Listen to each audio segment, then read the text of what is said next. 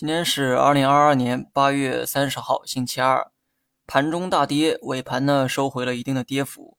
大跌是为了完成昨天未完成的走势，本该呢昨天下跌，结果呢留到了今天。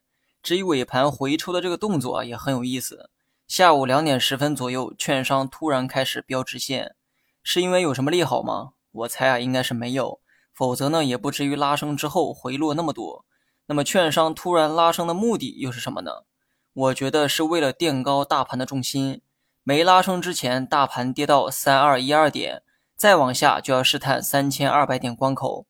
但是拉升之后，就把大盘拉到了三二三四点，高度呢垫高了不少。即便说尾盘有回落，也不会危及到三千二百点。或许呢，这就是券商护盘的目的。类似的这个情形呢，昨天和上周四啊都有发生过，同样是大金融去拉线，同样是在三千二百点附近动手。